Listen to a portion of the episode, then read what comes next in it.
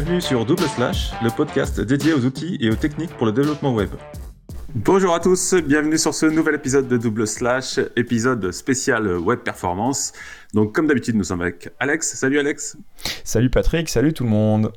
Et donc pour cet épisode, nous avons un invité, Erwan. Bonjour Erwan. Bonjour. Voilà, donc euh, on t'a invité euh, parce que tu es un spécialiste au niveau de la web performance. Moi, je t'avais découvert en fait sur euh, le WordCamp à Lyon où tu avais fait une présentation. J'avais trouvé ça sympa. Je me suis dit, bah, ce gars, il sait quand même de quoi il parle. Donc, je me suis dit, bah, pour, le, pour le podcast, ça va être intéressant.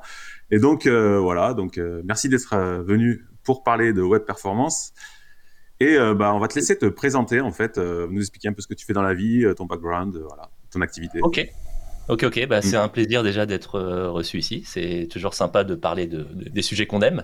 Euh, et donc moi, bah, je suis Erwan Boyer, je suis expert euh, web perf au sein de l'agence Web Performance que j'ai créée il y a un an et demi maintenant. on est trois dans la société, donc on est deux experts web perf et une personne qui est chargée de gérer les, les plannings, etc. et avant ça, bah, j'étais expert web perf en freelance pendant quelques années. Euh, et encore avant ça, j'ai fait du développement web, euh, pas mal de WordPress, mais des, sur des, des, projets très variés. Et encore avant ça, en fait, depuis, euh, bah, j'ai toujours bossé moi à mon compte. J'ai toujours été freelance depuis que j'ai commencé à travailler après mes études. et en gros, j'ai été éditeur de site pendant une quinzaine d'années. Euh, dans différentes thématiques, euh, sites d'actualité, sites plus euh, orientés bon plan e-commerce, etc. Et finalement, j'ai toujours eu dans ce que je faisais cette approche orientée vers la performance avec beaucoup de questionnements techniques sur les choix des différents outils, de la stack, des, des, serveurs, etc. Enfin, vraiment toujours une approche pointue pour essayer de faire au plus performant et au mieux pour mes, utilisateurs. et voilà. Et donc, je suis monté en compétences au fil des années jusqu'à finalement en faire mon job à temps plein, euh, puisque c'est euh, à la base c'est vraiment une passion, euh, la, passion pour faire les choses bien en adoptant les bons outils, etc. Donc voilà pour mon pour mon histoire. Excellent.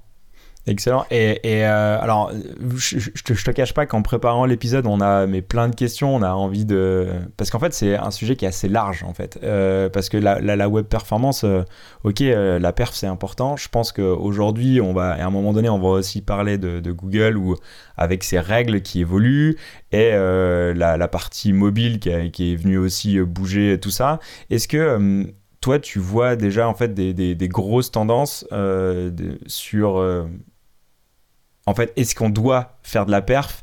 Et À quel moment on fait de la perf? Est-ce qu'on le fait euh, tout de suite au départ, à la fin?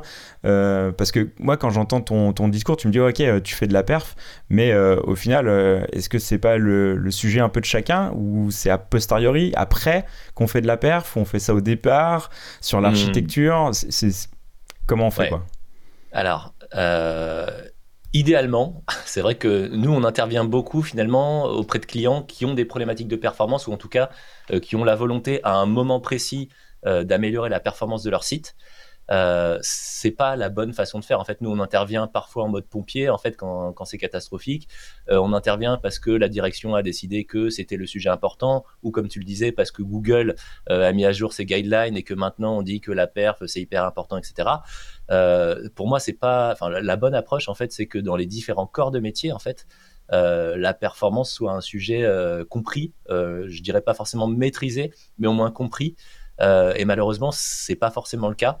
Il y a des métiers d'intégrateurs, des métiers de développeurs, des métiers d'administrateurs système. Enfin, il y a tout un tas de métiers finalement qui ont un impact direct, dont les choix techniques ont des impacts directs sur la performance. Et pourtant, dix ans plus tard, on fait les mêmes constats. Bah, que c'est pas forcément les bons outils qui ont été choisis, que et donc oui, en fait, il faudrait euh, que tout le monde se forme et, en apprenne un peu plus sur la performance. Et finalement, c'est ça qui ferait que euh, euh, on n'aurait pas besoin de revenir questionner des stacks complètes en fait, ou de venir passer des heures et des heures à faire des audits et des implémentations, à faire des corrections, etc.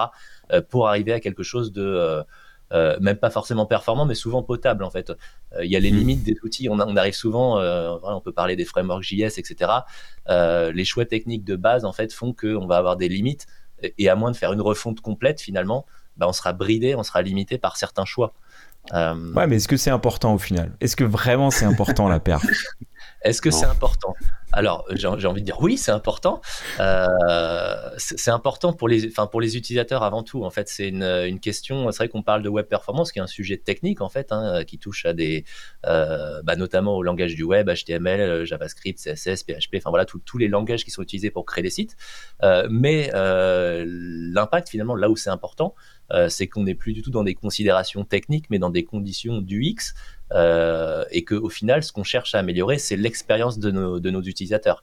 Euh, quand on a un site qui se charge rapidement, pour parler du, euh, bah de ce qui est le plus facilement mesurable et de ce qu'on a toujours mesuré, hein, quand on parlait de web performance pendant longtemps, on parlait de temps de chargement, c'est agréable pour un utilisateur d'avoir un site qui se charge rapidement et de pouvoir interagir avec dans la seconde ou dans les deux secondes qui suivent son clic mmh. sur le lien. Et c'est ce qu'on cherche à atteindre dans l'idéal. Euh, il y a eu beaucoup, beaucoup. Après, enfin, on peut parler des, des, études de cas, des chiffres qui ont été remontés, etc. Mais on sait que euh, euh les temps de chargement, notamment, ont un impact sur les taux de conversion, sur les euh, sur, sur des métriques purement business, purement marketing, purement business, etc. Donc il y a un intérêt pour les éditeurs de sites et quelle que soit l'activité, euh, qu'on soit dans du e-commerce, qu'on soit dans du euh, sur un site d'édition, etc. Quand on garde nos utilisateurs, quand on leur propose une bonne expérience et qu'on arrive à les garder captifs, bah, finalement ils vont plus cliquer sur les pubs, ils vont plus s'inscrire à des newsletters, ils vont passer plus de temps sur le site et ça donne mmh. de la valeur au site dans tous les cas.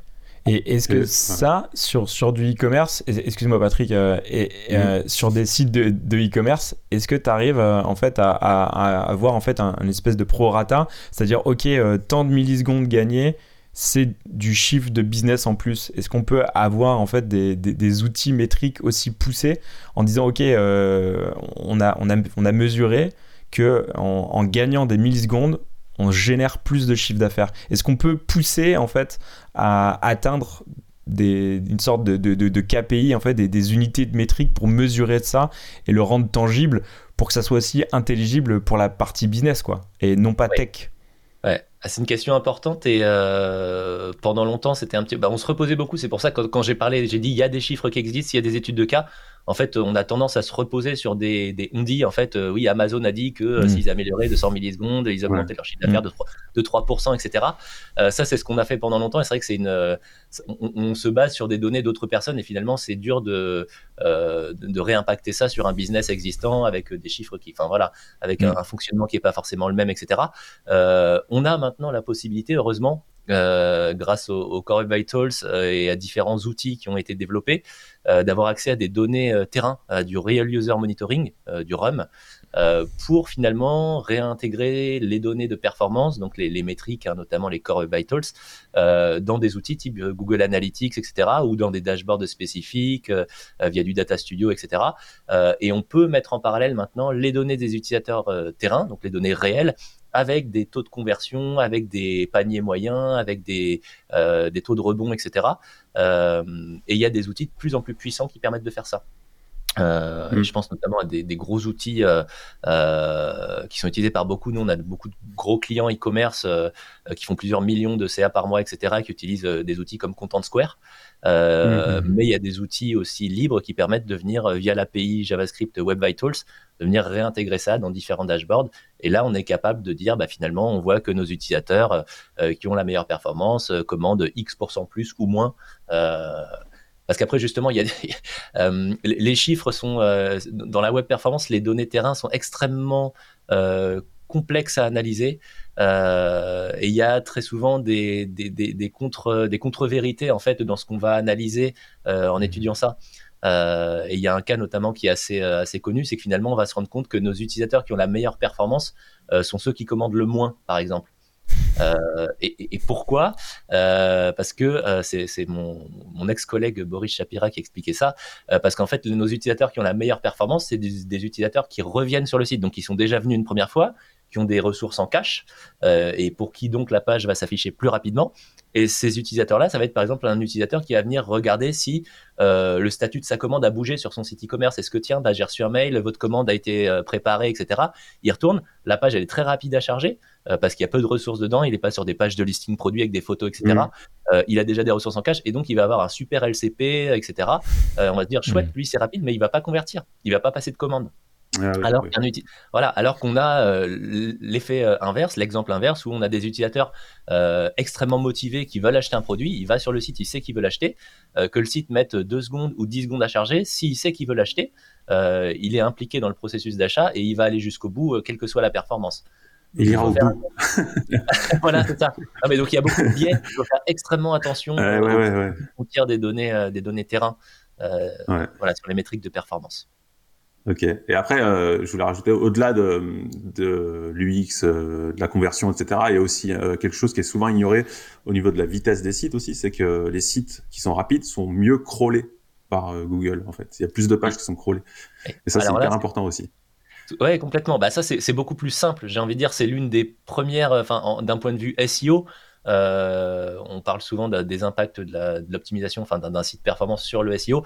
Ça, c'est le premier impact et l'impact mécaniquement le plus simple, puisque oui, euh, temps de réponse, donc TTFB euh, en baisse égale amélioration du, enfin diminution des temps de crawl par Google et donc augmentation du crawl sur le site avec bah, deux effets positifs. Le premier, c'est que Google va pouvoir crawler plus de pages. donc, il mm. va pouvoir aller plus profond, etc., dans l'arborescence. et donc, on optimise le crawl budget. Et le deuxième effet qui peut être intéressant, c'est qu'il va aussi repasser plus régulièrement sur certaines pages, sur les pages les plus importantes, et que donc on aura des pages plus fraîches dans l'index de Google. Donc c'est il y a un double intérêt, euh, voilà. Et là l'impact il est vraiment ce que je disais, c'est mécanique. Hein, euh, euh, on voit les impacts dans les dans la Search Console dans laquelle on a accès aux data sur le crawl de Google. on voit que globalement quand les temps de réponse diminuent, Google va aller crawler plus de pages. On a les deux mmh. courbes qui s'inversent. Ouais. ouais. Est-ce que est-ce que tu penses que le niveau global, en fait, en termes de technique, hein, je parle en termes de performance, euh, est bas chez les développeurs en règle générale? Et euh, enfin, j'ai deux questions en une. Et est-ce que les Core Web Vitals que Google a poussé a un peu secoué le cocotier, en fait, et a forcé tout le monde à se mettre un petit peu à la web performance? Ouais, alors le, niveau des développeurs, c'est une grande question. Euh, j'ai envie de dire, malheureusement, on se rend compte qu'il y a encore beaucoup, beaucoup de. Euh, on va dire beaucoup de, pratiques qui sont inscrites euh, chez les développeurs et qui sont pas remises en question. En fait, ils ont leur, leur propre etc.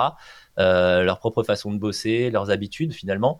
Euh, et il y en a beaucoup qui ne questionnent pas ce qu'ils font en fait, qui vont ah bah tiens on utilise des icônes fontes depuis 10 ans, euh, bah j'utilise des icônes fontes, on utilise tel ou tel techno, bah voilà oui je veux faire deux manipulations, euh, deux manipulations de DOM, etc. Bah, je vais mettre un jQuery parce que bah, les outils existent et que j'ai des librairies pour ça, etc. et en fait, on a tendance à continuer à faire ce qu'on a fait, sauf que mm. le, web et les, les outils disponibles ont évolué. Euh, que les bonnes pratiques ont évolué aussi et que maintenant on a, bah, tu parlais des core et vitals, on a des moyens de mesurer aussi l'impact de ces, de ces fonctionnements-là euh, sur la performance et qu'on se rend compte qu'en fait il y a beaucoup de choses qu'on faisait qui sont plus du tout pertinentes. Euh, là, je peux parler aussi de HTTP2 qui a modifié complètement par rapport à HTTP 1. la façon dont les ressources se chargent et donc la façon dont on doit procéder pour les appels de feuilles de style, de, fichiers, enfin voilà, de JavaScript, etc. Donc, euh, j'ai envie de dire, euh, quoi qu'il en soit, il y a toujours euh, un, un, manque de maturité de beaucoup de développeurs sur ces sujets-là, parce qu'eux, ils développent des sites et que la performance, c'est un sujet secondaire. Ça rejoint un petit peu la question que tu posais tout à l'heure. À quel moment on doit se préoccuper finalement de la web performance? Et, finalement, la réponse, c'est le plus tôt et le mieux. Mais malheureusement, mm. c'est des sujets qui sont encore absents dans beaucoup de cahiers des charges, etc. Euh, et où les gens se disent, bah, c'est un petit peu comme l'accessibilité. Ils se disent après coup, ah bah tiens, euh, euh, mince, on, il faut, ce serait bien qu'on ait un site accessible. mais c'est trop tard et donc on va aller mettre un petit outil JavaScript qui non seulement est pas optimal dans le fonctionnement parce qu'il n'est pas intégré au site et qui en plus a un impact sur la performance, etc. Donc voilà, c'est des sujets sur lesquels voilà toutes les équipes auraient un, un grand intérêt à se, à se sensibiliser au moins. Et après, les, Core Oui. Ouais. Ben, vas-y, vas-y, continue. Pardon. Ouais, J'allais dire sur la, deuxième question euh, sur les Core Vitals. Euh, oui, euh, c'est grâce à Google et grâce aux Core Vitals que la web performance est devenue un sujet important pour hmm. beaucoup de monde. après, là encore, malheureusement, c'est un sujet qui est important, qui est devenu important grâce à Google pour les SEO, clairement. Euh, qui est mm. devenu important aussi pour certains, euh, certains, euh, certaines directions marketing, etc. parce que c'est des, choses qu'ils vont regarder dans la Search Console. après, pour les développeurs, malheureusement, ils sont loin de, ils sont loin de ça. En fait, c'est pas des, on a très très rarement des développeurs qui viennent nous dire, qui regardent dans la dans la Search Console, etc. En fait, on a vraiment différents profils d'équipe qui vont aller consulter ça et qui vont qui vont finalement se rendre compte que c'est important. Et c'est pas des profils de type développeur. Même si eux, derrière, on va leur dire finalement, bah, regarde, euh, ce serait intéressant d'optimiser les Core Vitals parce que Google dit que. Euh, dans les faits, c'est pas eux qui vont prendre le sujet en main dès le départ. C'est pas eux qui sont initiateurs finalement des, de, cette démarche-là d'améliorer la performance. Ok, donc c'est souvent des équipes marketing, tout ça, qui viennent vous consulter pour euh, améliorer la performance, et pas forcément des développeurs, tout ça. Quoi. Ouais, c'est ça. Ouais, ouais, finalement, c'est ceux qui sont en relation, c'est les utilisateurs de la Search Console euh, à qui Google fait peur. C'est eux qui reçoivent les alertes, attention, euh, dégradation, etc. Alerte, le LCP, c'est dégradé, etc. donc c'est ceux qui regardent les signaux web essentiels et le volet page experience qui vont, bah, qui vont aller discuter avec les autres équipes en disant il y a quelque chose qui ne va pas sur notre site. Ok. Et toi, tu donc du coup, tu préconises des choses. Et est-ce que c'est bien reçu par les développeurs derrière? C'est super bien reçu par les développeurs. Euh, ouais, ouais. En fait, on, a deux, deux façons d'intervenir auprès des, entreprises avec l'agence Web Performance. Euh, soit on fait des audits, euh, donc on analyse, de, on analyse vraiment l'intégralité du site avec des checklists qu'on a sur des, énormément de points. Il y a énormément de, points de contrôle et on rédige un livrable qu'on présente aux équipes. Et donc là, ils sont toujours super intéressés. ça a été très très rare qu'on ait des, des développeurs qui le prennent mal. Euh, on a souvent au début un petit peu d'appréhension, un petit peu de euh, des, gens un petit peu en retrait, un petit peu en recul, en se disant euh, qu'est-ce qu'ils vont nous dire, c'est pas cool, ils sont là pour pour remettre en question ce qu'on a fait, pour pour critiquer, etc. mais finalement, on se, rend compte que très rapidement, au bout de quelques minutes, quand ils voient qu'on maîtrise le sujet et que finalement on n'est pas là pour critiquer, mais on est plus là pour apporter euh, des recommandations sur la bonne façon de faire, euh, ils, accueillent ça à bras ouverts et en fait on a des discussions très intéressantes euh, avec vraiment de l'échange. Oui, mais nous on fait comme si, etc. et en fait, derrière on voit qu'à la fin ils, nous remercient. Hein. en fait, ils nous disent merci. Enfin, franchement, j'ai appris énormément de trucs. C'est quasi systématique, même avec des mm. développeurs front-end, seniors, etc. en fin de présentation d'un livrable, ils nous disent c'est génial. j'ai appris tellement de trucs, ça va changer ma façon de faire sur ce projet-là, mais aussi sur d'autres, euh, parce que bah, telle, euh, telle fonctionnalité, telle API, je connaissais même pas, je savais pas qu'on pouvait faire ça comme ça, etc. Euh, donc super intéressant. Et de la même façon, quand on a optimisé, en fait, on a aussi un livrable, sauf qu'au lieu de dire bah, il faut faire comme ça, on dit on a fait ça sur, enfin on est intervenu sur votre on a modifié tel comportement. là aussi, ils nous disent ah bah, enfin voilà, top, on va regarder ce que vous avez fait, on va aller regarder soit sur le GitLab les commits, etc., soit aller regarder dans les fichiers ce qui a été modifié parce que euh, encore une fois, quand on voit l'impact, euh, puisqu'on présente aussi nous euh, dans les comptes rendus, mm. on explique ce qu'on a fait et on montre l'impact, notamment sur les Core Vitals, entre le avant et le après. Et donc les gens nous disent, bah oui, finalement, on a multiplié, enfin notre, LCP a été divisé par 3, on n'a plus de CLS, on a, on a du blocking time qui a été divisé par 2, etc. comment vous avez fait, quoi? En sachant que le site est identique, hein, finalement, nous, quand on mm. intervient, on ne modifie pas visuellement ni, fonctionnellement les sites. Donc on a les mêmes ressources on a le même fonctionnement, mais on a juste repriorisé, on a juste modifié, on a optimisé, etc. Euh, et donc, il y en a beaucoup qui ne soupçonnent pas finalement que euh, en ayant un site euh, visuellement identique et fonctionnellement identique, on peut avoir une telle différence de performance. Hmm. en même temps, ça forme, c'est le bon côté de la chose aussi, c'est que ça forme aussi les équipes en... quand ils doivent modifier des choses, et du coup, ça leur apprend à, la web performance finalement. Oui, complètement. Ah oui, ils montent en compétences. Euh, ouais, on a des clients qu'on a accompagnés et on les voit évoluer. On les accompagne sur un, audit, euh, deux audits. Et on voit qu'après, sur d'autres choses, ils nous demandent bah, est-ce que vous pouvez venir, juste venir contrôler finalement parce qu'ils ont intégré toutes les bonnes pratiques? Est-ce que vous pouvez venir regarder, juste prendre une heure pour regarder euh, si tel site qu'on vient de développer, il répond, enfin, il, est performant ou pas? Et globalement, il y a des équipes qui sont capables de prendre ça en main et de et d'intégrer les bonnes pratiques dans, leur, dans leurs outils de développement, etc. Ouais. Donc ça, c'est cool. Nous, c'est ce qu'on veut. Hein. C'est, quand c'est comme ça, c'est génial. Quand on voit un mm. client qui devient autonome sur le sujet, euh, on a gagné, quoi. Et, et, on va dire le, le, gros point noir, euh, on va dire euh, l'erreur la plus courante que tu trouves. et est-ce que, enfin, est-ce qu'il y a toujours des mêmes patterns qui sont que tu vois partout Et on va dire la grosse erreur que tu verras, tu vois tout le temps, c'est quoi? Des grosses erreurs, il y en a beaucoup malheureusement. Il y a, beaucoup de choses qui reviennent régulièrement. Euh, je, peux, parler des, euh, des icônes fontes, par exemple, j'en parlais tout à l'heure, des, des, polices d'icônes, mais euh, en gros, quand on a un, 2, 3 fontes chargées sur le site, plus plus deux trois autres icônes font. En fait, on, on a des des sujets comme ça qui sont très largement sous-estimés en termes d'impact sur la performance. Euh, je parle des icônes fontes, par exemple, les icônes fontes, pourquoi c'est important? Parce qu'elles sont téléchargées par le navigateur euh, en priorité extrêmement élevée, en fait, euh, parce que c'est des ressources qui sont des fontes par défaut et que donc le navigateur estime que euh, pour afficher la page, il a besoin d'avoir les polices d'écriture et donc euh, elles sont téléchargées avec la priorité la plus élevée ou une priorité haute. Et en fait, elles entrent en concurrence avec d'autres ressources de la page, d'autres ressources critiques, notamment des images dans le viewport, des feuilles de style, etc. et donc elles retardent d'autant potentiellement le LCP. et en fait, quand les icônes fontes sont en plus beaucoup plus lourdes souvent que les polices d'écriture textuelles. Euh, et donc, on va se retrouver comme ça à, pénaliser le LCP, à impacter la performance avec des centaines de kilooctets d'icônes fontes. Euh, alors que finalement, dans chaque icône font, on se rend compte qu'ils utilisent deux, trois icônes. Mais ça, c'est des choses courantes euh, que nous, on a l'habitude d'optimiser, par exemple. Et donc, et pour optimiser ça, tu fais quoi? Tu fais du chargement SVG à la volée?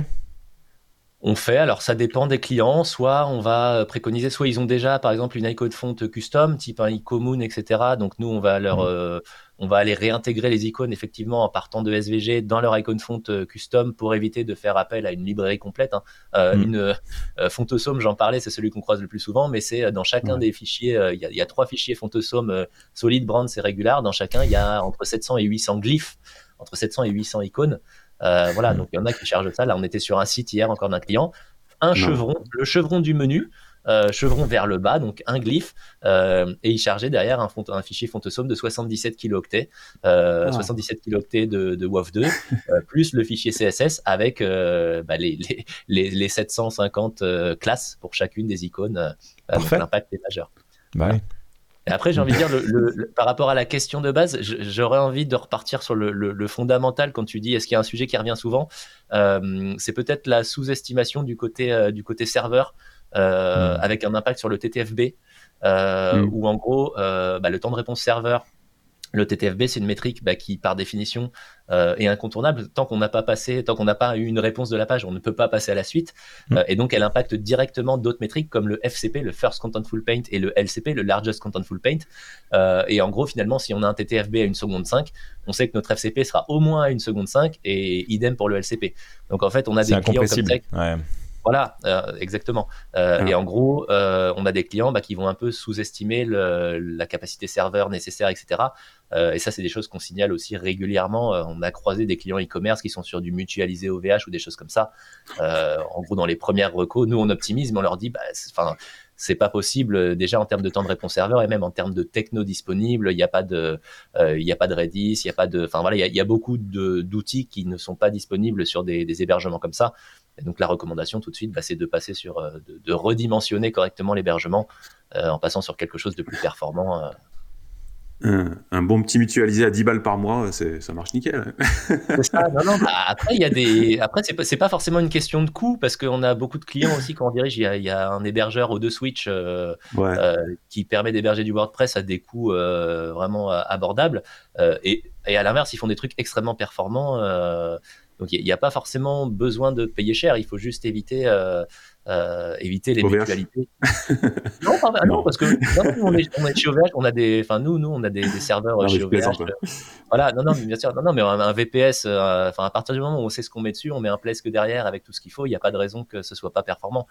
OVH, ils ont les infrastructures réseau et les serveurs qui vont bien, c'est juste que voilà, c'est plus le côté mutualisé, voilà, mutualisé comme tu dis à 10 euros par mois, ça passe pas. On peut euh, traduire TTFB, Time to First Byte? Ouais.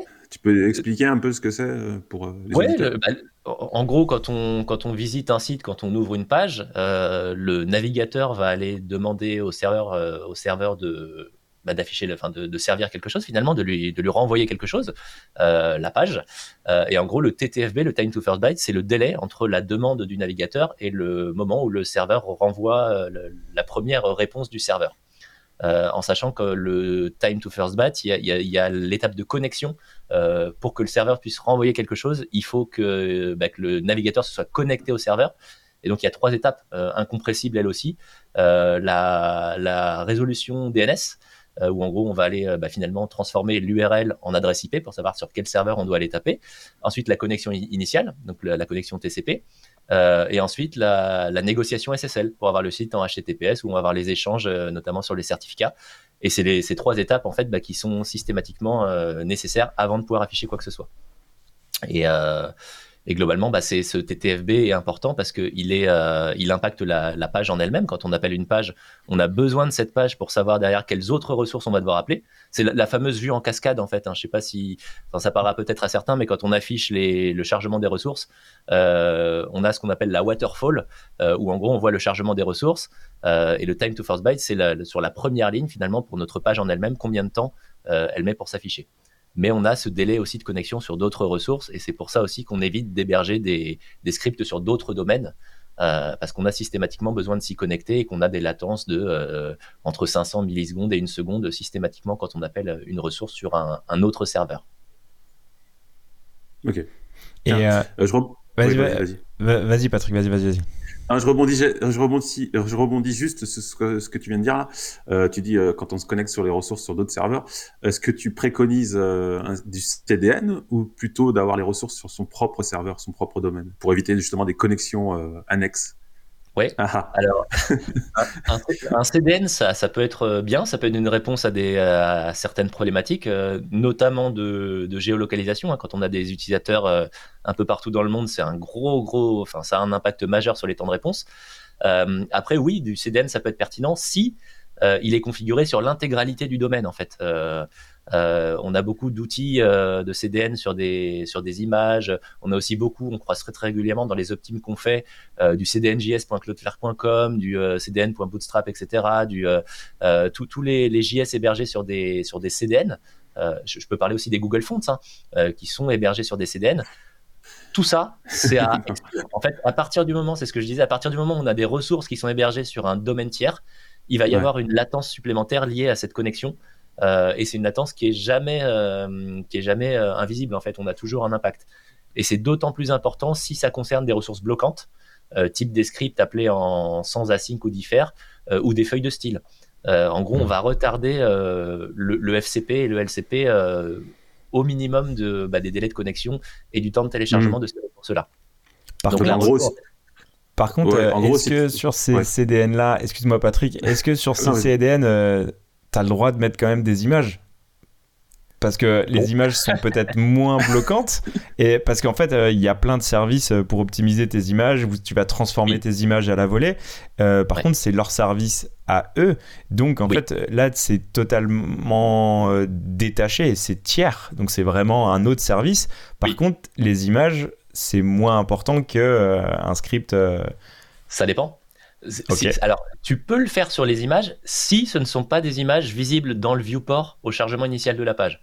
En gros, ce qu'il ne hmm. faudrait pas, c'est que ton image euh, de LCP, par exemple, si ton LCP, si ton Largest Contentful Paint, ton élément euh, visible dans le viewport, le plus gros élément visible dans le viewport au chargement initial de la page, si c'est une image, il faut que cette image soit hébergée sur le même euh, domaine que ton, que ton site. En fait, si elle est hébergée ailleurs, tu vas retarder ton LCP d'autant.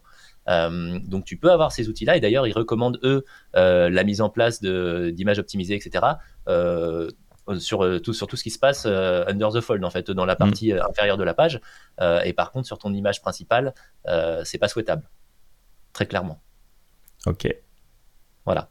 Donc et globalement le, site le site performant le site performant optimal n'a aucune ressource sur un domaine tiers. Idéalement euh, on devrait avoir euh, toutes les ressources, les CSS, les JavaScript, les webfonts, euh, les images, etc., hébergées sur le domaine principal. D'où l'intérêt éventuellement d'avoir un CDN sur l'intégralité du domaine, puisque là, quand c'est comme ça, c'est idéal. Mm-hmm. On est sur le même domaine, il n'y a, pas de, a pas besoin de faire de, connexion à d'autres domaines. Et on peut même éventuellement aller plus loin en mettant en place des proxys sur certains scripts, etc., notamment les scripts de, de tracking. Euh, c'est des choses que nous on fait ça, euh, voilà, plutôt que d'avoir un, un, Google Tag Manager qui va aller euh, taper sur un sur un, domaine tiers, on peut aller mettre notre outil d'analytics directement avec un proxy, etc. pour qu'il soit chargé sur le domaine principal. Et ça, c'est optimal. Donc en gros, si tu as que des clients, tu es en France et que tu as des clients en France, ça sert à rien d'avoir un CDN en gros. Vaut mieux tout avoir sur son propre serveur ou un proxy du type Cloudflare qui va voilà, qui va faire le, middleware entre les deux, mais Alors après, ça dépend de, ça dépend du, ça dépend de, la façon dont ton site a été fait. Non, non, idéalement, oui, idéalement, en fait, tu as ton serveur en France, tu as tes utilisateurs en France, tu n'as pas besoin de CDN si ton site a été bien conçu. Euh, j'ai envie de dire, malheureusement, il y a beaucoup de, ce qu'on disait tout à l'heure, beaucoup de, bah, de, de, sites qui sont développés sans considération de, de performance, etc. Euh, et c'est pour ça qu'on a des, des outils euh, de type SaaS, hein, des, des, des, CDN euh, performance, j'ai envie de dire, qui qui propose à ces sites-là finalement de faire des optimisations à la volée. Et donc on a des clients finalement qui vont venir mettre euh, bah, ce gros pansement sur leur site euh, parce que derrière le site en lui-même n'est pas performant. Et donc on va utiliser un CDN euh, qui va venir faire de la, combinaison, de la minification, de la repriorisation de script, de la mise en diffère, du report d'exécution JavaScript. du passage en local des fontes, tout ce que finalement on est censé faire quand on a quand on quand on a une approche orientée performance à l'origine, en fait, ces CDN là permettent de le faire. Euh, donc là, ça peut être une solution à des problématiques de performance. Après, après, c'est pas une approche que nous on a tendance à pousser parce que toutes ces choses-là peuvent, enfin, pourraient être faites directement au niveau du site en lui-même. Euh, et c'est un petit peu dommage finalement de se reposer sur un outil tiers euh, avec un abonnement, etc. Finalement, on devient dépendant d'un outil mm-hmm. pour corriger des problématiques qui pourraient être corrigées à la source si les développeurs avaient eu les, enfin, avaient eu le cahier des charges qui expliquait qu'il fallait faire de telle ou telle façon, quoi. Ouais, c'est un peu comme les outils euh, d'accessibilité, quoi. C'est voilà, C'est pareil finalement. On vient mettre des, des, des, pansements euh, derrière parce qu'on n'a pas géré à l'origine. Euh, c'est vrai qu'il y, y, a tous les outils, toutes les API. C'est ce qu'on disait quand on explique aux, aux, équipes de dev ce qu'il est possible de faire. Voilà, c'est juste que ces, ces outils-là, ces API, toutes ces choses qui sont disponibles nativement hein, la plupart du temps dans les navigateurs ne sont pas suffisamment connues des développeurs. Yeah. Tu as parlé de script tiers. Euh, gros sujet. oui. Donc c'est un gros sujet parce que souvent euh, on se casse la tête. Alors quand tu fais tes développeurs et que tu connais, en, tu t'y connais en web performance, tu, tu casses la tête pour que ça soit performant, pour que ton score il soit au top, au core web vitals, tout ce que tu veux. Et puis là derrière, l'équipe marketing arrive et te met 18 scripts de le Google Analytics, le Facebook euh, Pixel, machin. Et alors là, le, score il descend complètement. Hmm. C'est, euh, j'imagine que c'est un sujet euh, récurrent chez toi. oh oui, ouais, bah ça fait partie des points, euh, on va dire compliqués à gérer avec beaucoup de clients. et là, tu parlais des, scripts tiers, mais on a aussi très souvent le, cas de figure où ne serait-ce que le, tag manager en lui-même, donc des, notamment le Google Tag Manager, on en a, on a, on en a déjà croisé 8 sur un site client. Euh, parce qu'en fait, euh, voilà, si, si, euh, parce qu'en fait, chaque, il y a différents intervenants et chacun doit pouvoir venir charger. on a, voilà, on a huit Google Tag Manager et derrière quatre ou cinq, on a un Google Analytics parce qu'il faut que les différentes équipes aient accès à leur analytics. Et derrière certains, on va avoir du Hotjar, on va avoir différents outils et puis du retargeting, etc. mais finalement, ne serait-ce que le Tag Manager en lui-même, c'est déjà pas, il y a déjà pas de, de gestion cohérente et globale. voilà, donc nous, on, on pousse les clients quand c'est comme ça à mettre en place une, une forme de gouvernance autour de ce sujet-là. Euh, déjà, on leur explique, voilà, euh, si vous pouviez euh, recentrer tout ça autour d'un tag manager, éventuellement deux, mais voilà, 8 c'est trop. on en a beaucoup, hein. je, dis 8 c'est le, cas extrême, mais on en a très souvent 3, 4, 5. Voilà, c'est courant. Hmm. et donc, ce, qu'on fait, nous, bah, par rapport à ça, déjà, on vient modifier euh, le tag en lui-même, puisque Google Tag Manager fournit un code asynchrone, euh, euh, un code asynchrone qui vient injecter le tag dynamiquement en JavaScript dans la page. ça, c'est pas du tout un comportement souhaité, d'autant plus qu'ils expliquent de le mettre en en-tête, que c'est hyper important. donc nous, on hmm. rebascule ça en footer et on modifie le script pour le mettre en dur avec une balise de script et en diffère et avec un petit fetch priority low pour le déprioriser finalement. donc en gros, ce qu'on fait en faisant ça, c'est qu'on dit explicitement au navigateur euh, de n'exécuter ces scripts-là qu'une fois que le rendu de la page a été fait.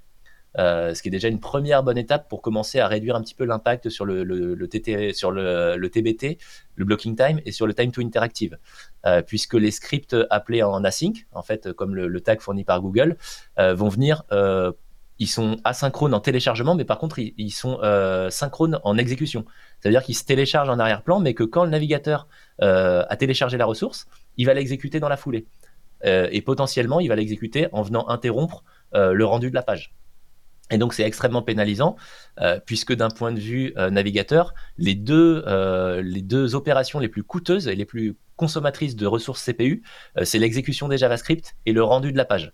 Et donc si on vient, si on vient avoir des phases de rendu qui s'enchaînent de phases de, des phases d'exécution JavaScript et qu'on reprend sur du rendu, etc., on est sûr de venir saturer les, les ressources CPU disponibles et de venir avoir des longues tasks et donc, du et donc augmenter le, total blocking time et donc impacter le time to interactive, euh, avec derrière aussi un impact potentiellement sur d'autres métriques euh, d'interactivité comme l'INP, l'Interaction to Next Paint.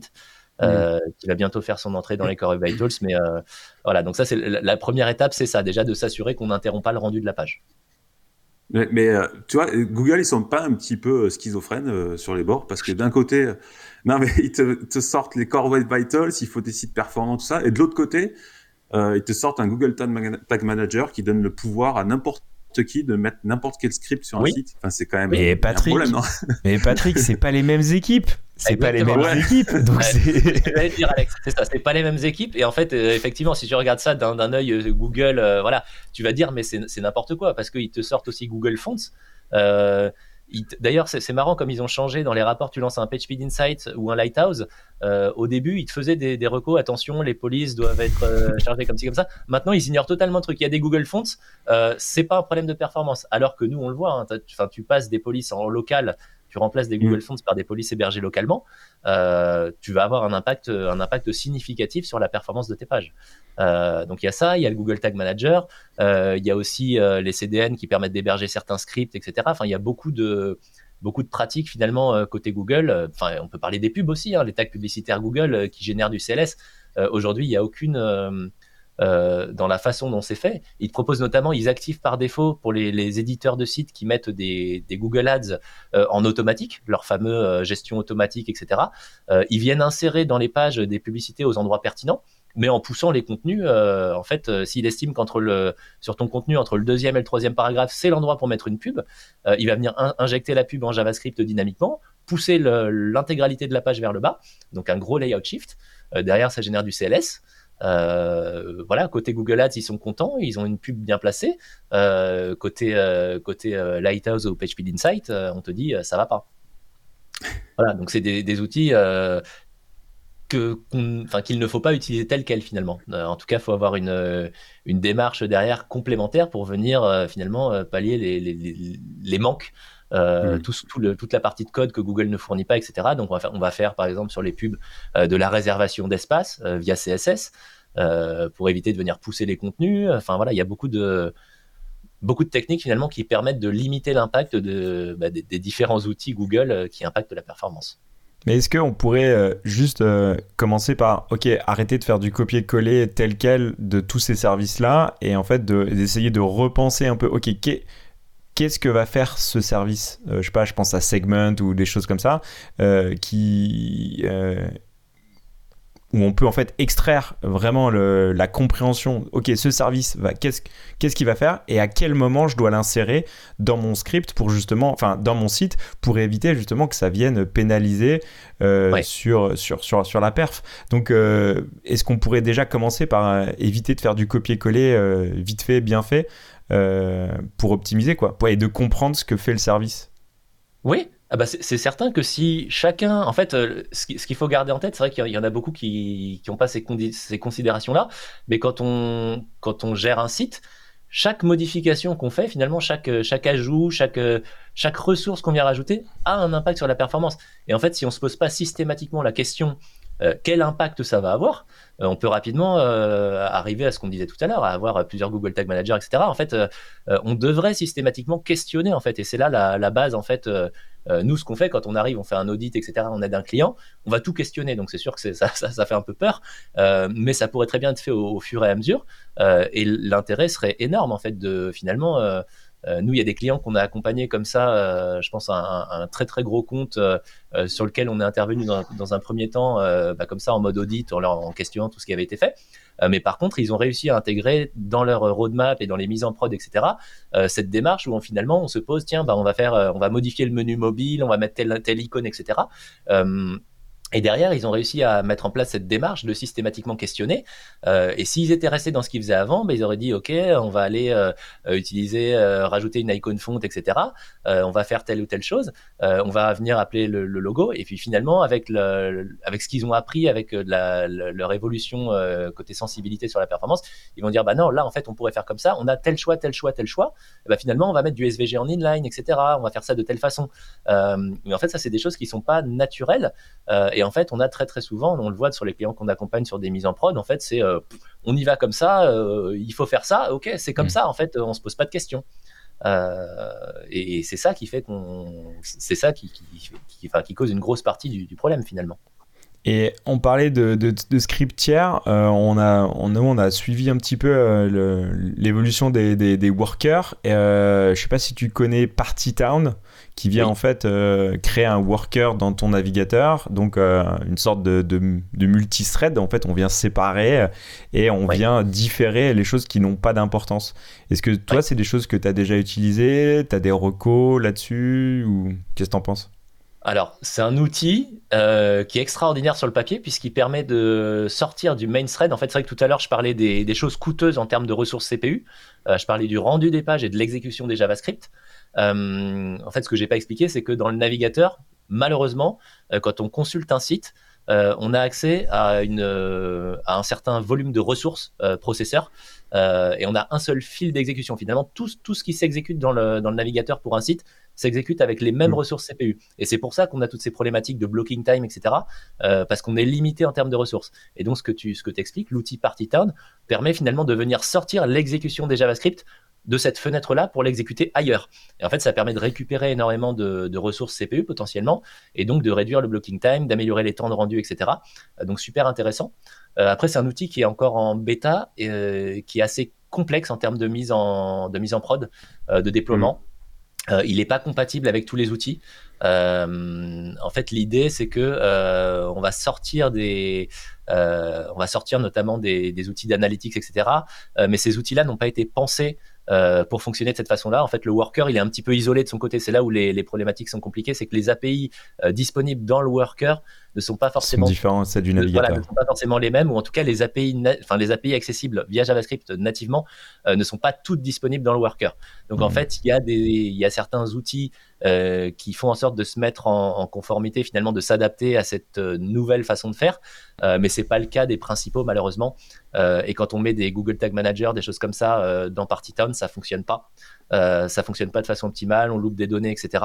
et donc nous, on l'a recommandé à certains clients. Mm. qui avaient des, grosses problématiques de, blocking time et on s'est rendu compte qu'en fait les scripts qui étaient les plus générateurs de blocking time, notamment les outils du X Analytics type Hotjar, etc., mm. ou les outils euh, d'AB testing, type, euh, type AB Testy, type Chameleon, etc., n'était pas compatible non plus. Euh, donc en fait, ça peut hmm. permettre de répondre à une partie des problématiques euh, avec un coût de développement quand même important avec une, une, montée en compétences indispensable chez les, chez les équipes de développement parce qu'il faut se familiariser avec tout ça, qui est nouveau. Euh, voilà, qui est nouveau.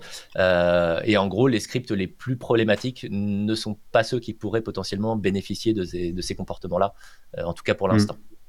Donc nous, on surveille euh, ce qui se passe euh, côté Partiton euh, et éventuellement côté, enfin du côté d'autres acteurs qui vont travailler sur ces sur ces outils-là. Mais c'est en tout cas, ce serait une solution optimale. Enfin, le, jour où on est capable de faire ça, d'exécuter des JavaScript, enfin les JavaScript tiers classiques avec d'autres ressources CPU disponibles par ailleurs, ce sera ce sera optimal, quoi. Hmm. Mais on en a encore long. j'ai travaillé dessus, je l'ai intégré, euh, voilà. Et puis c'est vrai qu'il y a aussi des problèmes de cores en fait. Ça, ça provoque pas mal de problèmes de cores. Oui. Et t'es obligé de passer par un proxy pour éviter les problèmes de cores et tout ça. Donc c'est vrai que c'est pas simple à intégrer. Ouais. Mais c'est vrai que sur le papier, sur le papier, c'est magique. Si ça peut marcher un jour, euh, voilà. Ouais. Mais on a complètement. Et euh, ok, là en fait, on, a fait un gros bilan de, la web perf, comment on peut la, la, monitorer maintenant, on va dire euh, simple développeur, comment on pourrait faire pour euh, se pencher dessus. Est-ce que euh, dans le, le, Chrome Developer Tools là, ou dans n'importe quel Developer Tools, on n'a pas déjà euh, des, des, choses intéressantes? Tout à l'heure, tu parlais de, de, chargement en cascade. Est-ce qu'on n'a pas des outils euh, pour visualiser justement ces temps de chargement des, des, outils en fait, on va dire accessibles à tout le monde pour commencer à, se pencher sur cette démarche de web performance et l'intégrer justement le plus tôt possible dans la, dans la construction du site, quoi? Si, bien sûr.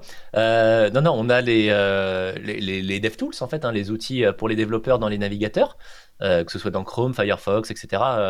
on a accès à énormément d'informations.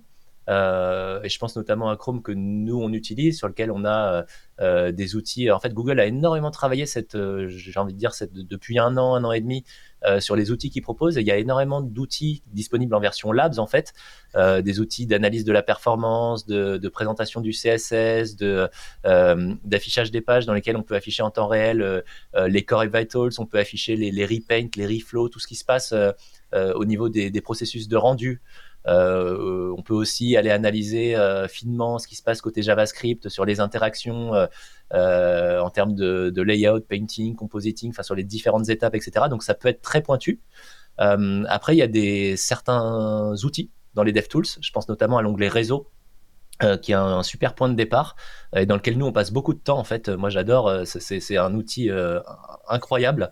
en gros, c'est aller analyser les différentes ressources téléchargées par la page, quelle est leur priorité, quel est leur poids, quel est leur format, quelle est la politique de cache, etc. On a accès à toutes les informations sur ces ressources-là et à partir de là, on peut déjà finalement, on peut déjà isoler une bonne partie des problématiques, on va dire un gros 80% des, problématiques de performance, euh, tout simplement en jetant un œil euh, dans cet onglet-là, dans l'onglet réseau, on peut déjà identifier des problématiques. Et on s'était amusé à faire ça d'ailleurs en fin d'année dernière. Là, on avait fait des petits, avec la, boîte, on avait fait une journée de, euh, de mini-audit où en gros, on avait proposé à des clients de se connecter, enfin à des prospects, etc., de venir passer une demi-heure avec nous sur leur site. Euh, en attaquant par les DevTools. Et en fait, on arrivait comme ça sur des sites, bah, tiens, voilà mon site, ok. Et en regardant, on pouvait faire déjà énormément de recommandations euh, juste en se basant sur cet outil-là. Euh, voilà, donc non, c'est un très très bel outil. j'ai parlé des fonds, par exemple, on peut voir notamment, tiens, bah, j'ai des, c'est vraiment des trucs très basiques, hein, mais j'ai des fontes en TTF qui sont chargés sur ma, sur ma page. Euh, en sachant que le TTF c'est un format ancien qui est lourd, etc. Euh, voilà, bah, il, faudrait idéalement qu'elle soit en WOF et en WOF 2. Euh, donc ça, on peut voir des choses comme ça, on peut voir des problématiques de, de priorisation. Si on va dans l'onglet JavaScript de la partie réseau, si on voit qu'on a un Google Tag Manager qui est chargé en, deuxième ou troisième position et qu'on a ensuite des JavaScript du site, propre au site sur le domaine principal qui sont chargés, on va dire bah, euh, euh, ce serait bien que les scripts propres au site qui sont nécessaires au fonctionnement du, site en lui-même soient chargés avant les scripts tiers, par exemple. Donc là, on va parler de repriorisation, etc. Euh, donc c'est une belle porte d'entrée pour ces, pour ces problématiques-là. Idem sur les images. Hein. Mais, attends, tu as, dit qu'il y avait des, il y a des personnes qui chargent des fontes en TTF non mais bien sûr, non. mais bien sûr. En TTF, en OTF, on a des oui, oui. Non. Oui. ok. Si, si, mais bien sûr. Ah non, bah, parce que en fait, il y a des le, graphisme. En fait, c'est le c'est le la fameuse euh, enfin le, non questionnement. Le, graphiste a fourni les maquettes, il a envoyé les polices, etc. Euh, et finalement, il a envoyé les polices en TTF qu'il avait, euh, c'est telle ou telle police. et puis, bah, dedans, non seulement elle est en TTF, mais en plus, euh, il y a tous les subsets. Il y a du cyrillique, il y a du, euh, il y a les, les, les, il y a de l'arabe. 700 KO de police, quoi. Exactement. on a déjà croisé des fichiers. Je crois qu'on a eu 350 kilooctets de TTF. Euh, voilà, donc. tu la passes finalement, tu, tu, fais un petit nettoyage du, du subsetting, tu la passes en WAV 2, ton fichier il fait plus que 27 kilooctets au lieu de 350. Donc c'est voilà. Mais, mais on ah croit ça tous les jours, tous les jours. C'est pour ça que je dis c'est basique, euh, parce que c'est tristement basique, j'ai envie de dire. C'est, euh, on est encore là en train d'en parler. Il manque les bases, en fait. C'est en train de dire qu'il y, a pas mal de, personnes qui, à qui il manque juste les bases, en fait. C'est ça, en fait. Euh, ouais, enfin, il manque une, une certaine sensibilité, une certaine. ouais, ouais, je, ouais, j'ai envie de dire le, le questionnement, le fait que qu'est-ce que je suis en train de faire et est-ce que je le fais bien? C'est juste ça, finalement, le euh, en sachant que c'est des choses qu'ils font tous les jours. En plus, un intégrateur web, euh, euh, s'il a mis ce fichier-là en TTF de 350 kilooctets, il l'a fait là, mais il l'a certainement fait, fait, aussi sur d'autres projets, etc. Et il continue à le faire.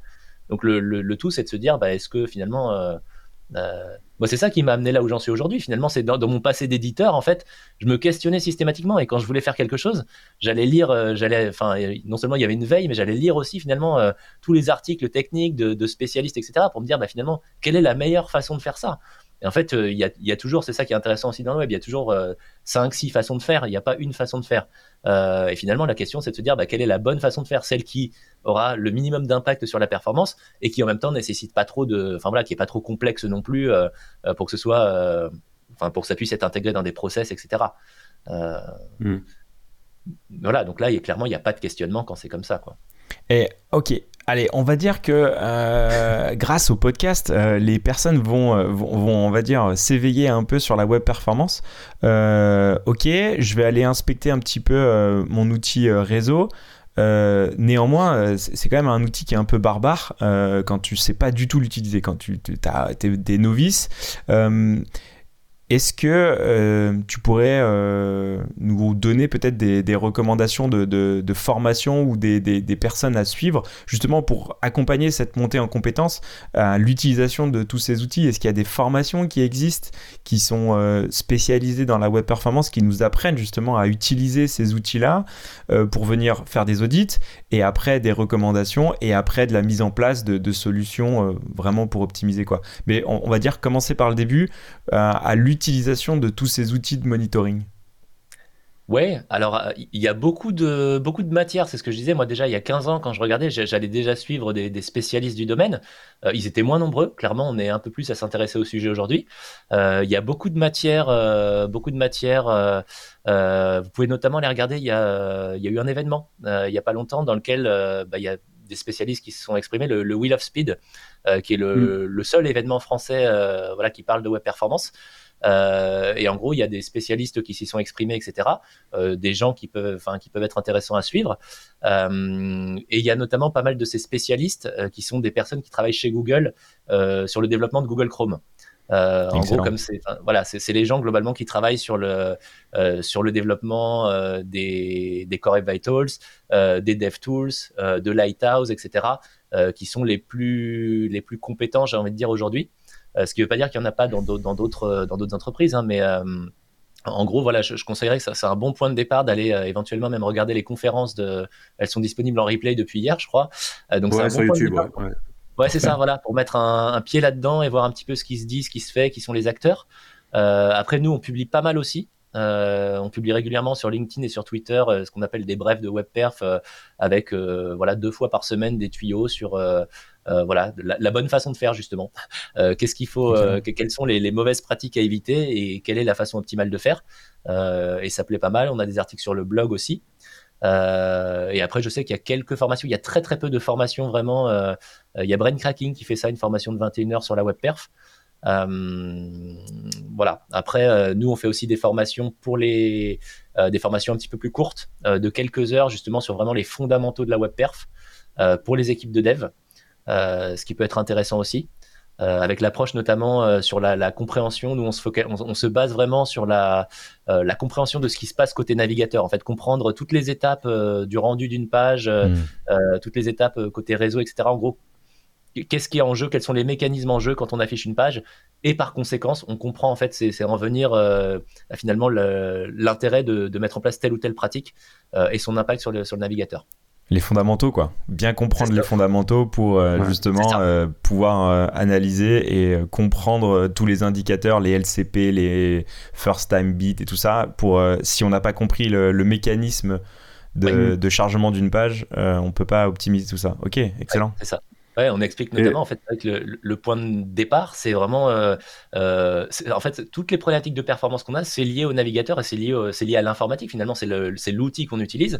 Euh, et ce qu'on explique notamment, c'est que ces problématiques de performance, on les a pour deux raisons, pour des raisons de limite, enfin de, de, réseau, finalement, de les limites physiques liées à la connexion réseau, le débit et la latence et pour des problématiques aussi de, ressources CPU disponibles, parce qu'on est sur tel ou tel appareil qui a des ressources limitées.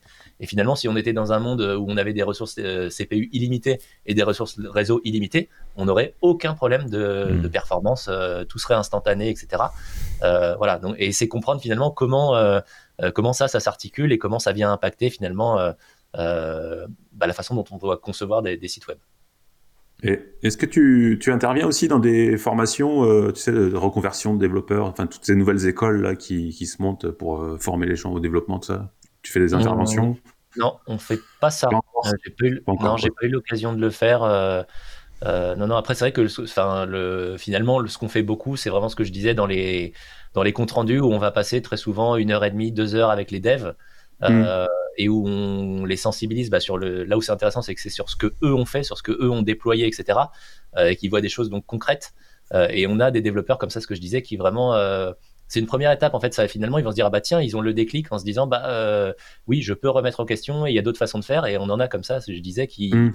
euh, qui ont intégré ça dans leur process. Et beaucoup finalement euh, c'est un petit déclic et au fur et à mesure comme ça on a des équipes de plus en plus impliquées dans la en tout cas de plus en plus qui questionnent de plus en plus tout ce qu'ils font côté performance Ok. par contre, tu sais si. Euh, ouais, par contre, moi, Patrick, moi je, peux, moi, je peux te répondre parce que je suis intervenu plusieurs fois dans, ces formations-là et je peux te dire que c'est la, la, performance, c'est le dernier cadet des soucis. Euh, alors, euh, tu pourrais dire, tu pourrais dire c'est bien, c'est pas bien. Après, il faut aussi se remettre dans le contexte de la formation. C'est des formations rapides, donc ils vont souvent les, les, personnes sont assez loin et, et, et alors je comprends qu'il faut intégrer ce process de web performance, l'intégrer le plus tôt possible dans la démarche de développement. Néanmoins, quand tu es en face, quand as en face de toi des personnes qui sont euh, assez euh, débutants, euh, novices total, euh, ils sont pas dans ces considérations-là. Euh, mm. Eux, déjà, euh, charger un icône, c'est déjà monstrueux, c'est déjà cool. Ils ont chargé une icône dans la page. Donc, c'est déjà bien. Avant, ils savaient même pas ce que c'était une requête. Donc, tu leur expliques que c'est une requête et tout ça. Ok. Donc, je pense que ça serait un petit peu prématuré de, de parler de performance ou alors peut-être aborder le sujet. Ta conscience. Voilà, éveiller en disant Ok, aujourd'hui, on fait ça. Euh, par contre, c'est pas la bonne pratique parce que demain, dans la vraie vie, euh, il faudra plutôt optimiser. Euh, aujourd'hui, on fait, mais c'est pour un gain de temps, pour la facilité pour nous. Par contre, demain, pour faire un vrai truc en prod, il faudra changer. Mais peut-être plus éveillé. par contre, c'est clair que c'est pas du tout au programme. Ça, je te le dis. Non, mais c'est clair. Ils ont, ils ont tellement de choses à apprendre déjà que si tu encore des, des, blocs. Mais ce qui oui. Non, j'allais dire, ce qui, ce qui, serait intéressant, c'est d'expliquer, euh, sans parler même de web performance, en fait, sans, vraiment sans aborder ce sujet-là, d'expliquer comment fonctionne le navigateur. C'est ce que je disais tout à l'heure, en fait. Mm. La web performance, c'est juste la conséquence de, des limites du navigateur. En fait, euh, euh, voilà, faire prendre même en une heure, expliquer voilà comment ça marche, voilà ce que fait le navigateur quand vous appelez une page, et voilà quels sont les mécanismes en jeu côté réseau, côté côté processeur, mm. côté moteur, moteur d'exécution, moteur de rendu. Et déjà, quand on a compris ça, euh, on, est capable derrière finalement de c'est ça de venir question on va se poser les questions soi-même finalement se, dire ah bah attends bah oui mais je sais qu'il fait ça etc que ça ça entre en concurrence avec tel autre tel autre fonctionnement donc euh, je vais peut-être éviter ça. Euh, et ce serait une bonne première voilà juste un petit une petite approche. Et ça il y a beaucoup de développeurs qui ne savent pas en fait. Ils utilisent des outils ils développent etc et je pense que le, le petit gap en fait il est il peut il peut être là yes il y a il y a, alors vite fait, mais euh, il y a quelque chose qu'on n'a pas encore abordé, c'est les bases de données en fait. Est-ce que vous intervenez aussi au niveau des bases de données euh, pour la performance quand il manque des index, etc., ou l'utilisation de Redis? Je sais que tu, tu, préconises aussi Redis pour le cache, tout ça, mais oui, voilà oui, bah en fait, euh, nous on est des experts, euh, on est des experts front-end avant tout. Donc on optimise. Euh, enfin voilà, on a parlé de beaucoup de choses. Quand je parle du navigateur, quand je dis que c'est essentiel, c'est parce que c'est du, pur front. Hein. après, ça nous empêche pas quand on intervient de voir des problématiques côté côté back. et c'est ce que je disais hein, quand on, a un client qui est hébergé, qui a un e-commerce sur un voilà sur un, mutualisé OVH. Clairement là, on très rapidement, en, ne serait-ce qu'en faisant l'audit, on se rend compte qu'il y a des problèmes de dimensionnement évidents. Euh, que c'est lent, etc. Donc là, on va déjà recommander de passer sur quelque chose de plus performant. Euh, et après, oui, on a des clients euh, quand on va voir sur certaines problématiques, sur certains gabarits de pages, etc. Par exemple, que sur les pages dans lesquelles il y a des prix parce qu'ils sont appelés via une API, etc. Bah, tel tel microservice, par exemple, est un petit peu lent en termes de en termes de temps de réponse, etc. Et donc ça impacte la performance. on va être amené à faire des recos et on a des clients qui nous donnent accès à leurs outils à leurs outils back, type du Neuralink, etc. Sur lesquels on va pouvoir venir euh, avoir des informations complémentaires, venir comprendre est-ce qu'il y a des slow queries, est-ce qu'il y a des temps de réponse un petit peu élevés, etc. Euh, et ça peut nous arriver de faire des recos sur de la mise en place d'index, euh, sur du nettoyage de bases de données. on, a pas mal de clients sous WordPress.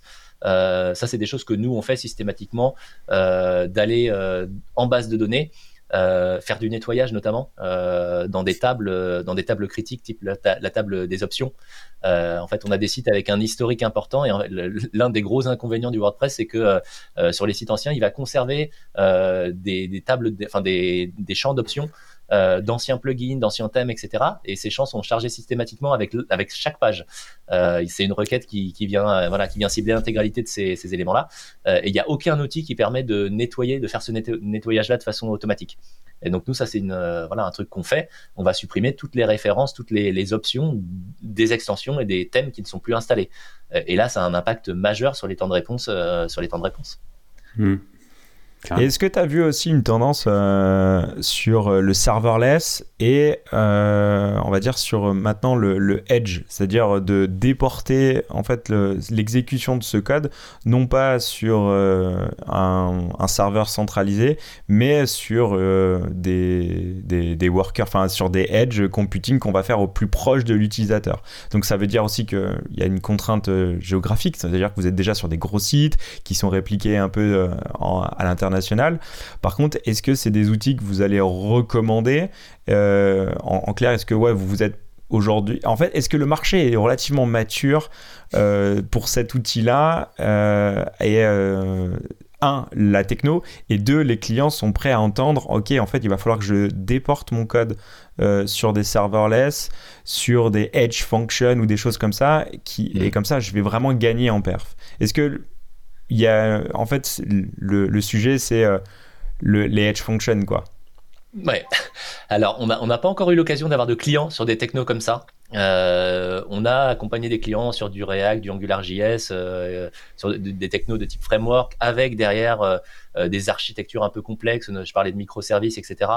ça, on a fait. Par contre, c'était déjà des clients très matures euh, niveau euh, niveau dev, niveau back, etc. Avec vraiment des euh, des, architectures bien conçues, bien pensées. et ces clients-là ne sont pas je sais pas quel, quel, serait le profil finalement des clients qui adopteraient ces technologies-là aujourd'hui. moi, je vois que c'est déjà sur, ce qu'on voit, il y a déjà une certaine complexité, notamment sur les côtés équipes de dev, parfois à maîtriser des technologies euh, qui sont pas forcément euh, euh, récentes, enfin qui sont pas forcément les plus récentes en tout cas. Ça rejoint un petit peu Partiton. Finalement, c'est des choses euh, un petit peu sur le papier, c'est top, mais dans la pratique, est-ce que c'est production ready? Est-ce que bah, c'est ça C'est le niveau de technicité qu'il y a derrière en fait et la complexité qui font que pour l'utiliser en prod aujourd'hui sur un gros site avec des objectifs derrière, des objectifs concrets en termes de business, etc. Euh, c'est pas évident, clairement. Euh, et je pense que ça fait encore un peu peur, euh, comme beaucoup. Hein. Je pense qu'il y en a qui attendent, enfin voilà, il y en a beaucoup qui attendent peut-être de voir ce que ça va donner, comment ça va se développer, et que ce soit considéré vraiment comme mature, et d'avoir éventuellement quelques gros use cases derrière pour être rassuré. Et est-ce que, par contre, euh, aujourd'hui, partir sur une architecture euh, récente, aujourd'hui, je pars de, de, scratch, donc je, construis mon archi, mettre ça euh, dans la balance, en, tout cas, le poser sur la table et dire est-ce que c'est une archi qui peut être intéressante parce que ça nous vient, enfin, ça vient supprimer ces problèmes de perf at scale.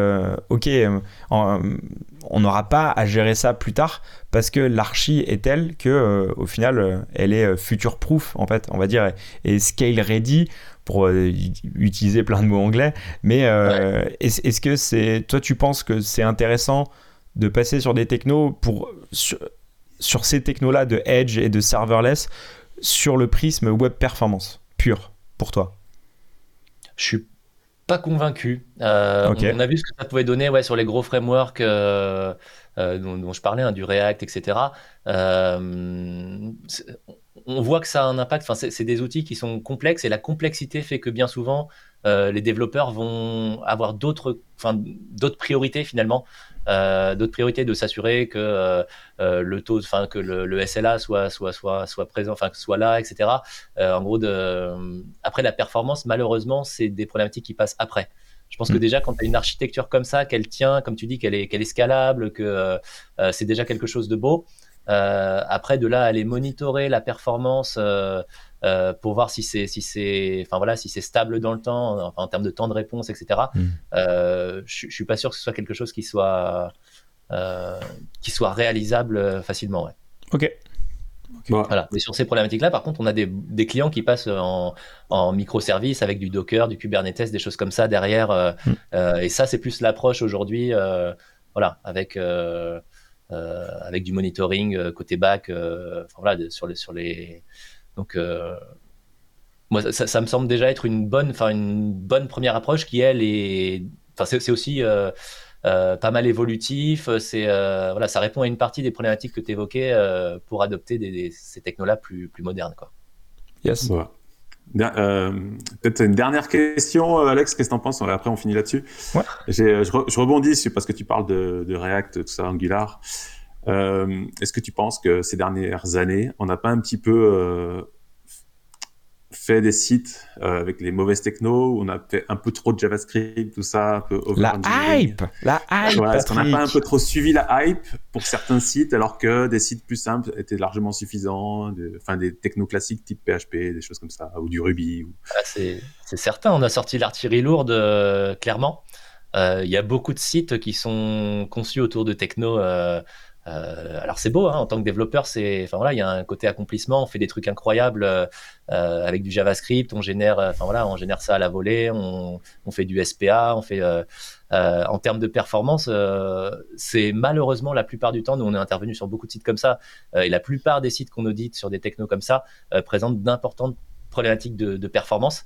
Et, et, là où c'est là où c'est triste, j'ai envie de dire, c'est qu'on a non seulement les problématiques front-end qu'on connaît habituellement, euh, du type euh, on va retrouver des polices voilà on peut avoir des polices en TTF sur une sur une app en etc hein.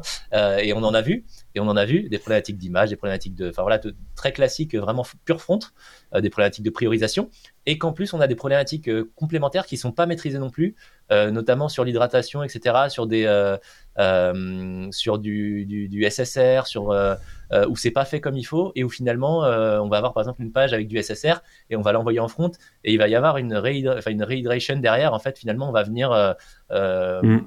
impacter en double le coût du JavaScript ou des choses comme ça parce que c'est pas suffisamment maîtrisé. Donc en fait, après, des, sites comme ça, il y en a qui sont bien faits, hein, clairement, mais on va dire que le niveau de complexité euh, fait qu'on potentiellement on vient plus rajouter des problématiques potentielles d'un point de vue performance bien sûr euh, je parle que performance hein. euh, on vient plus potentiellement rajouter des problématiques qu'en corriger Ouais, on rajoute de la complexité, des problématiques de performance. Et, on rajoute aussi un niveau de complexité sur le monitoring de la performance, puisque analyser la performance de ces sites-là est beaucoup plus compliqué que sur des sites classiques puisque euh, sur un site mm. comme ça, le TTFB ne veut rien dire, euh, puisque de toute façon, euh, le site n'affiche rien tant que les JavaScript sont pas téléchargés. c'est beaucoup plus compliqué de calculer un LCP, etc. on va naviguer d'une page à l'autre et finalement, la page ne change pas, on vient juste recharger des parties, donc on a beaucoup moins d'indicateurs. mais c'est pas parce qu'on n'a pas ces métriques-là qui remontent côté Core Vitals euh, que ça veut dire qu'elles sont bonnes. Donc euh, il y a toute cette problématique de finalement d'avoir euh, et c'est pour ça notamment que Google a fait évoluer les Core, les Vitals encore une fois avec des indicateurs qui sont calculés tout au long de la navigation des utilisateurs et plus seulement au chargement initial des pages. Je pense à l'INP hein, qui remplace mm. qui remplace une, voilà une métrique qui à la base euh, mesurait le, le, temps de réactivité du JavaScript, qu'il mesurait mal et qu'il mesurait uniquement au chargement initial, où là on vient le mesurer euh, tout au long de la navigation. Euh, y compris 30 secondes, une minute après, après le chargement, euh, et qu'il calcule beaucoup mieux avec finalement le, calcul complet, combien de temps met mon élément à, être modifié à l'écran une fois que j'ai cliqué sur tel élément d'interface. Hmm. Voilà, et donc ça va bouger progressivement de plus en plus vers ça. En fait, l'idée c'est que on doit être capable d'estimer la performance, quelle que soit la, la technologie utilisée, y compris sur des SPA. Ok. de toute façon, après, euh, c'est un, un, une problématique que les créateurs de frameworks ont euh, compris et, font évoluer, puisque là, tous les frameworks évoluent. Next.js 13 euh, évolue sur du server component, Next, etc. Tous avec euh, l'Island component. Enfin, il y a beaucoup de choses qui évoluent et ils vont être beaucoup plus performants. Dans les ils prochaines... ça, oui. Heureusement, c'est vrai que oui, on est, on est loin de ce que c'était au début et ça évolue très positivement. Les, les, les frameworks sont de plus en plus performants. ouais. La nouvelle mesure là que tu dis, c'est la I. Comment tu l'appelles? Interaction to Next Paint. Euh, ça rentre en 2024, c'est ça, je crois, hein, j'ai entendu. Euh, mars 2024, euh, ouais, ouais, ouais. Bah, on y a déjà accès. Hein. C'est déjà, en gros, elle est déjà disponible dans les différents, dans les différents rapports terrain, dans les mm. données du Chrome User Experience Report, etc. mais elle n'est pas prise en compte dans l'algo de Google. voilà, pour l'instant. Voilà, pour l'instant. Donc, elle le sera en mars 2024 avec un délai de, enfin, encore une fois, un délai de, comme ils font souvent, de, de un an a priori, euh, euh, pendant lequel elle sera prise en compte, mais pas, euh, pas intégrée. Enfin, voilà, ils font ça doucement pour pas, pas bousculer tout le monde. le score sera pondéré, quoi. Ouais, voilà. Mais, en tout cas, c'est des métriques super intéressantes parce que c'est tellement plus pertinent que ce qu'on avait jusqu'à présent. Enfin, pour, le JavaScript, en gros, nous, on, on regardait plus du tout côté Core Vitals, on regardait le, total blocking time, euh, qui, est, beaucoup plus représentatif de la réalité en termes d'exécution des JavaScript.